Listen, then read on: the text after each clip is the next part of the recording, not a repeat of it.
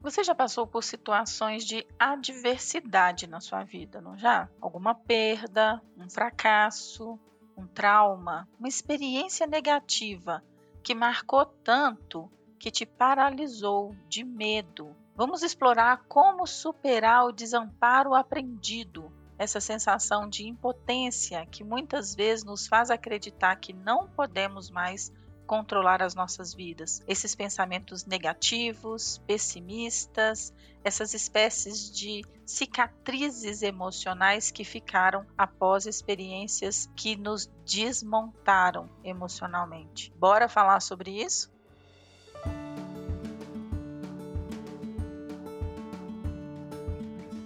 Olá, eu sou a Sheila, eu sou psicóloga, estou aqui para trazer um podcast leve, tranquilo, para te ajudar a refletir, mas também para te inspirar, para você perceber que você não precisa ser definido pelas suas experiências negativas, que por pior que seja a situação que você passou ou que alguém próximo de você está passando, a gente consegue sim passar por ela, aprender com ela e superar. Hoje eu separei aqui três histórias, são histórias fictícias que eu uni aqui histórias de alguns clientes para trazer para você como exemplo. Então todos esses nomes aqui são fictícios, as histórias são inspiradas, né, nas pessoas que eu atendi. Vamos pensar aqui numa pessoa que eu vou chamar de a. Uma mulher que, na casa dos 30 anos, vivenciou uma série de eventos difíceis na vida. Por exemplo, um divórcio muito doloroso. Na sequência, perdeu o emprego, perdeu a guarda dos filhos por ter descoberto uma doença crônica e se sentiu completamente debilitada.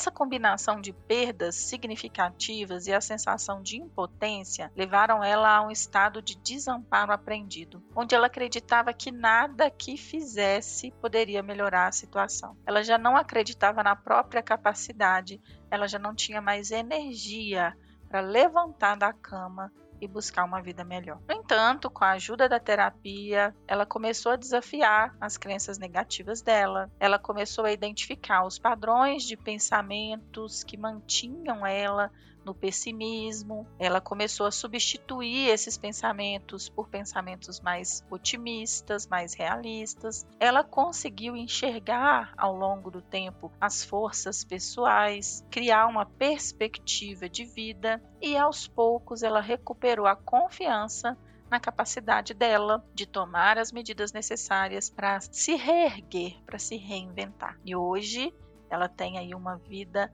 bem satisfatória, e está bem feliz e realizada. Vamos pensar em um outro rapaz que eu vou chamar aqui de C. Ele foi um homem jovem, talentoso, que experimentou uma série de fracassos, tanto na vida pessoal, em relacionamentos, quanto na carreira. Ele se sentia um fracassado por ter mais de 40 anos, não ter filhos ainda, não ter uma família, não ter uma carreira promissora e morar com os pais. Ele já havia se esforçado, havia tentado várias vezes alcançar o sucesso, havia estudado algumas coisas diferentes, mas a cada tentativa ele sentia mais um desapontamento. Depois de anos dedicado em uma empresa, ele acreditava que ia crescer lá.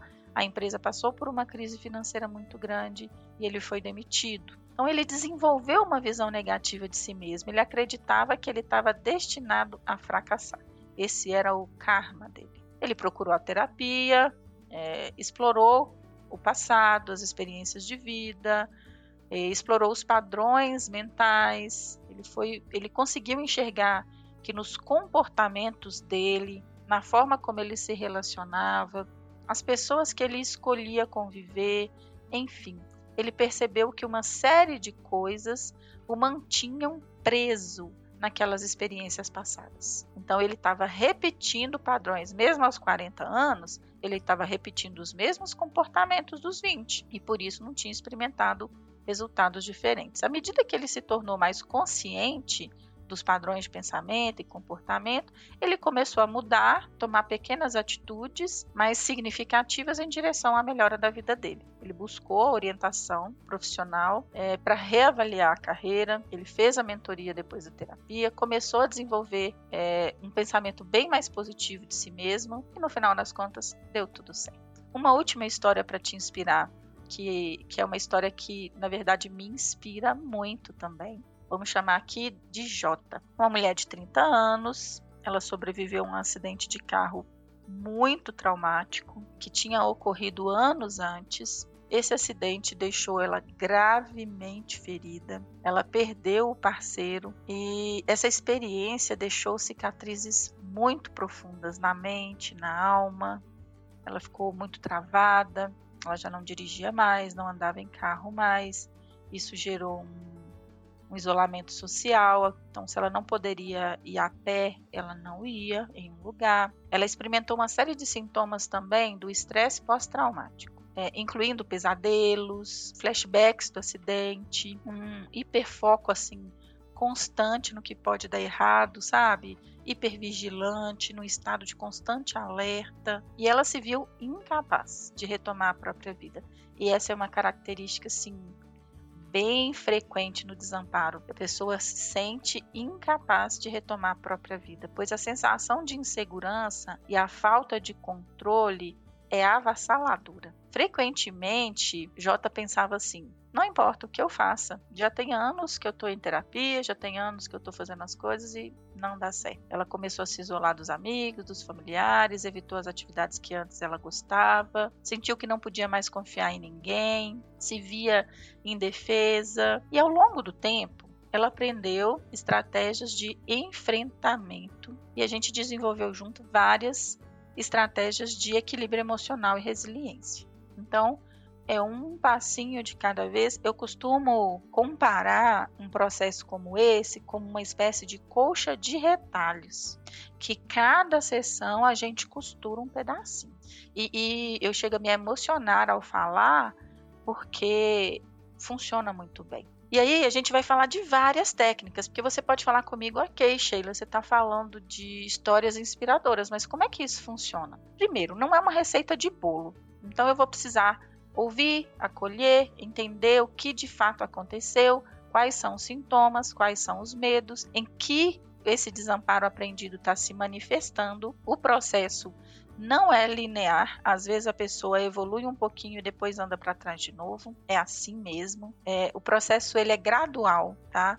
Ele envolve explorar possibilidades, repertórios comportamentais. Ele envolve o que a gente chama de exposição gradativa às dificuldades. Ele envolve ressignificar novas crenças. Então, se a pessoa percebeu que tem muita crença negativa sobre ela mesma, ah, eu não posso, eu não consigo, eu não sou capaz, dá tudo errado para mim a gente vai fazer um trabalho de formiguinha ali, ressignificando crença por crença. Pode ser, podem ser usados, por exemplo, testes psicológicos para mapear as forças, para mapear os comportamentos em que aquela pessoa pode ter mais resultados. Tem escalas e inventários de autoconhecimento para ajudar a pessoa a redescobrir é, novos hobbies, novas fontes de prazer e de alegria. Então, assim, cada pessoa vai passar pelo processo de um jeito. A terapia cognitivo-comportamental, como eu trabalho, que é combinada com técnicas de psicoterapia positiva, com técnicas de mindfulness,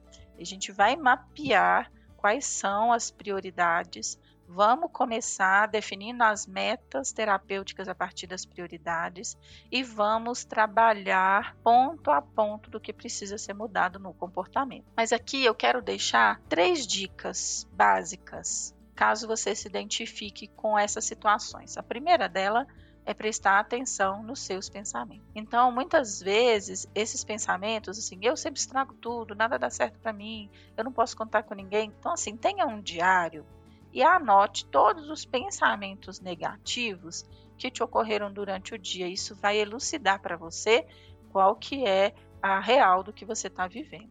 Então, uma vez que você anotou esses pensamentos, você também vai ter a possibilidade, que aí é uma segunda dica, de analisar o quão realistas esses pensamentos são. Porque às vezes a gente coloca aquele pensamento, ah, eu sempre estrago tudo, como se fosse uma verdade absoluta. Mas na, na hora que eu questiono na terapia, por exemplo, é mesmo, você sempre estraga tudo? Me dá aqui pelo menos 10 exemplos de coisas que você estragou. situações que você estragou? A pessoa não tem, porque ela reconhece que aquilo é uma distorção cognitiva. Às vezes uma coisa deu errado, duas coisas deu errado e ela generalizou para tudo, né?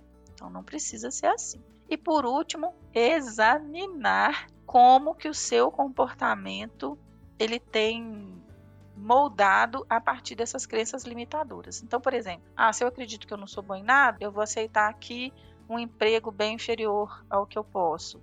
Ah, se eu acredito que dá tudo errado para mim, então eu não vou me arriscar com aquele rapaz, com aquela moça, com aquele parceiro, parceira que poderia dar certo uma relação. Então, assim, você vai identificar e examinar quais são as limitações que esses medos e o desamparo aprendido têm provocado na sua vida. Isso já vai gerar para você um nível de consciência muito melhor. Mas é importante que você procure ajuda profissional. Desamparo aprendido, medo de tentar de novo, não é uma coisa fácil de se resolver sozinho. Então, dentro da terapia, da psicologia, a gente pode oferecer orientação, oferecer apoio, estratégia, conversar bastante, dar bastante material para você estudar, para você entender seu quadro, porque é preciso coragem para enfrentar, é preciso mudança de postura e é preciso também ajuda. O desamparo aprendido é um desafio que muitos enfrentam, mas não é uma sentença permanente. A gente pode mudar, a gente consegue mudar, e eu dei aqui vários exemplos de pessoas inspiradas em histórias reais que superaram problemas graves, que superaram problemas sérios e numa espécie de colchinha de retalhos emocional conseguiu se refazer e construir uma vida muito mais positiva e realizada. É como se você se reencontrasse é, dentro das suas forças, você renova suas forças interiores. Então, isso vai trazer você aprendizado, crescimento e, com certeza, a coragem que você precisa para superar seus medos. Eu espero que esse podcast seja uma inspiração para você e para as pessoas à sua volta. Então pense, tem alguém que tem andado triste, desamparado, com medo, travado, uma pessoa que está assim, desistiu de tentar, está pessimista, compartilha. Compartilha porque essa reflexão de que nós não somos definidos pelas nossas perdas, não somos definidos pelas experiências negativas que nos ocorreram e podemos mudar e podemos melhorar, isso, pelo menos para mim, é altamente inspirador. Um abraço para você e até o próximo podcast.